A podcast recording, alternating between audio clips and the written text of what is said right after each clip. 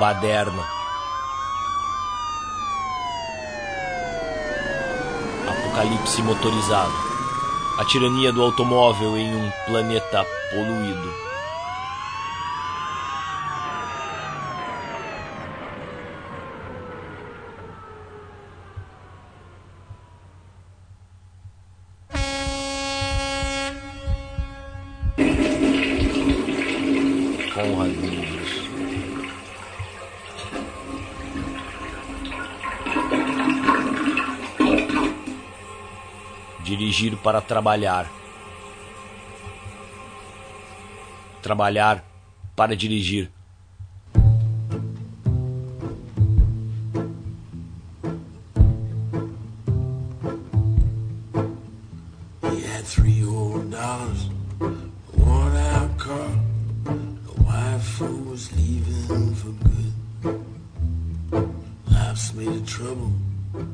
Energia e equidade Ivan Illich. Lipstick on a glass, they must have left in the middle of the night.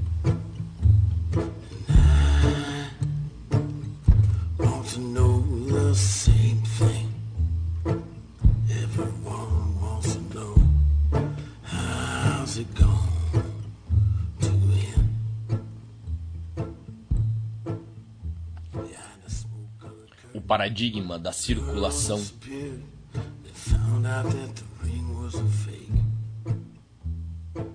Apresentamos agora para considerações o campo da circulação de pessoas. Permaneceremos limitados à análise da circulação das pessoas e de sua bagagem pessoal, porque a circulação de bens em quantidades superiores exigirá outra abordagem. Na circulação, distinguiremos dois meios de locomoção: o trânsito das pessoas que usam sua própria força para transladar-se de um ponto ao outro e o transporte motorizado. Incluo na circulação total duas grandes categorias estatísticas de locomoção bem distintas: a viagem, que a princípio admite a intenção de dormir em outro lugar, pelo menos durante uma noite, e o deslocamento, o trajeto de ida e volta, que termina no mesmo dia em seu lugar de origem. A viagem, assim como o deslocamento, pode ter como fim o trabalho, o passeio, o comércio ou a participação em atividades sociais.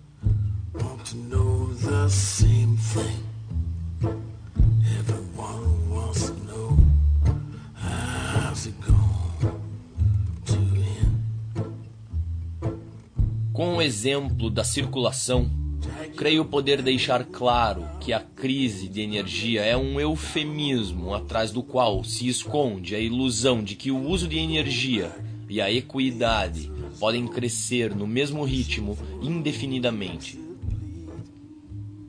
A circulação oferece uma oportunidade para expor a urgência da análise que proponho ao mesmo tempo que permite chamar a atenção para a cegueira que existe diante da evidência desta urgência.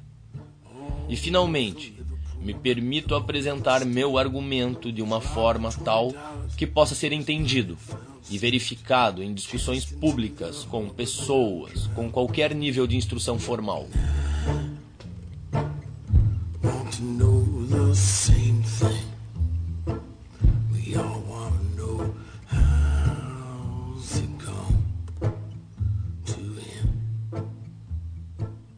A indústria do transporte.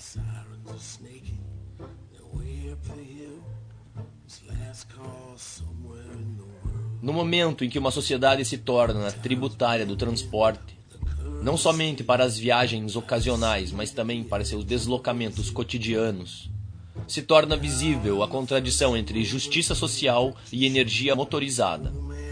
Isto é, entre a liberdade da pessoa e a mecanização da rota a dependência em relação ao motor nega a uma coletividade exatamente aqueles valores que se considerariam implícitos ao melhoramento da circulação.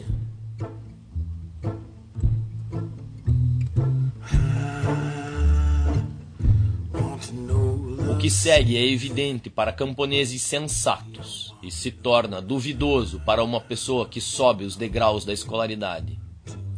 A máquina é uma contribuição positiva quando seu emprego leva à expansão do raio de circulação para todos, multiplicando os destinos finais, sem que por isso aumente a parte de tempo social dedicado à circulação. Hoje em dia, nenhum sistema motorizado de locomoção chega a aumentar o raio de circulação ao mesmo tempo em que salvaguarda a equidade na distribuição dos custos e na acessibilidade aos destinos escolhidos. Diante desta evidência, o camponês e o operário facilmente conseguem entender a armadilha da aceleração, que rouba o tempo da maioria, ao passo que os universitários justificam os privilégios que esta velocidade lhes concede, mediante argumentos estranhos ao debate. Estes insistem que os países latino-americanos têm direito de competir com a tecnologia rica. Mostram que o transporte gera um aumento importante do PIB e que sem uma política de locomoção mecânica das massas não é possível desenvolver aquela forma de controle social que para eles se esconde atrás do ideal nacionalista.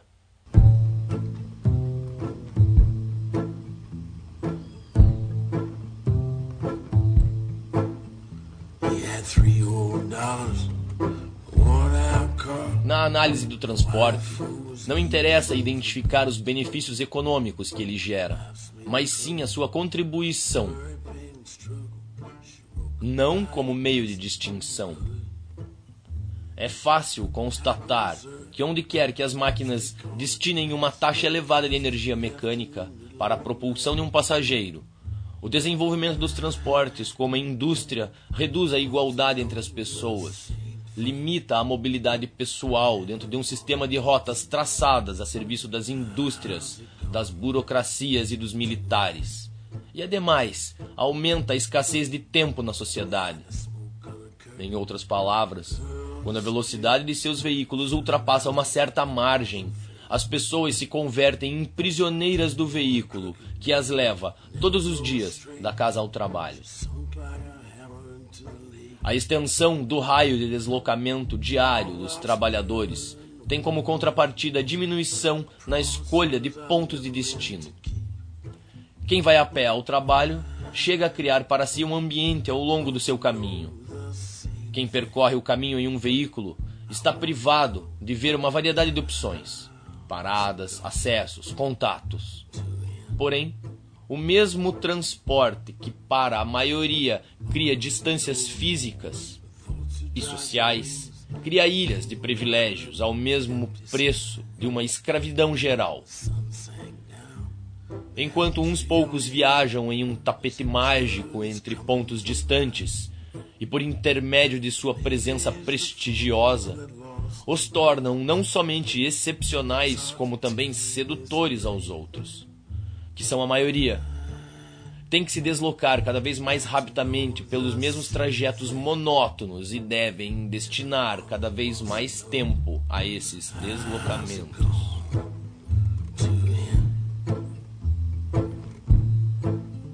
Nos Estados Unidos da América, 80% do tempo consumido na circulação concerne as pessoas que se movem entre sua casa, o local de trabalho e o supermercado.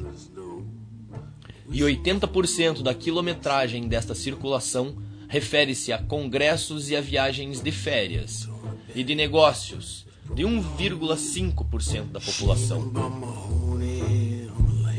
As pessoas nos aeroportos são sempre as mesmas embora elas se dividam em dois grupos: os que se veem obrigados a viajar e os que o fazem por decisão própria e que formam a minoria.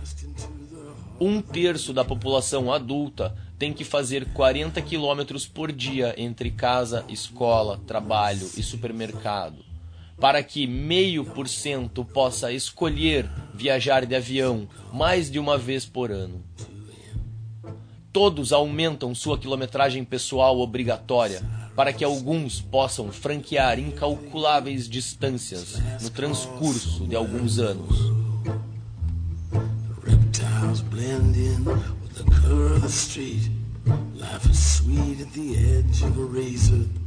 Os meios de transporte acentuam a divisão de classes nas sociedades ricas. E quando seu destino são as capitais dos países pobres, estendem a estratificação a um plano global. O escravo do deslocamento cotidiano e o viajante impenitente se veem igualmente submetidos ao transporte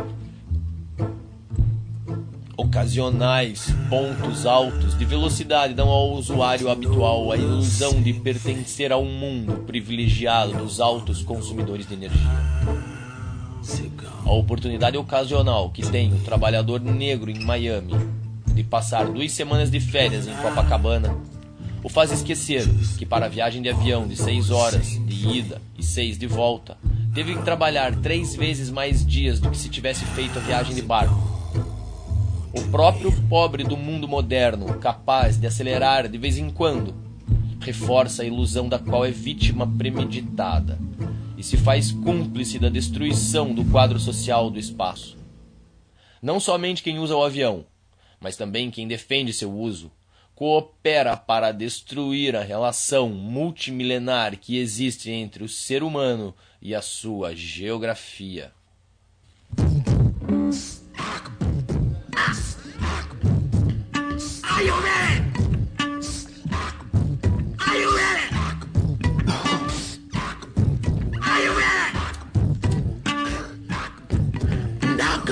Told police things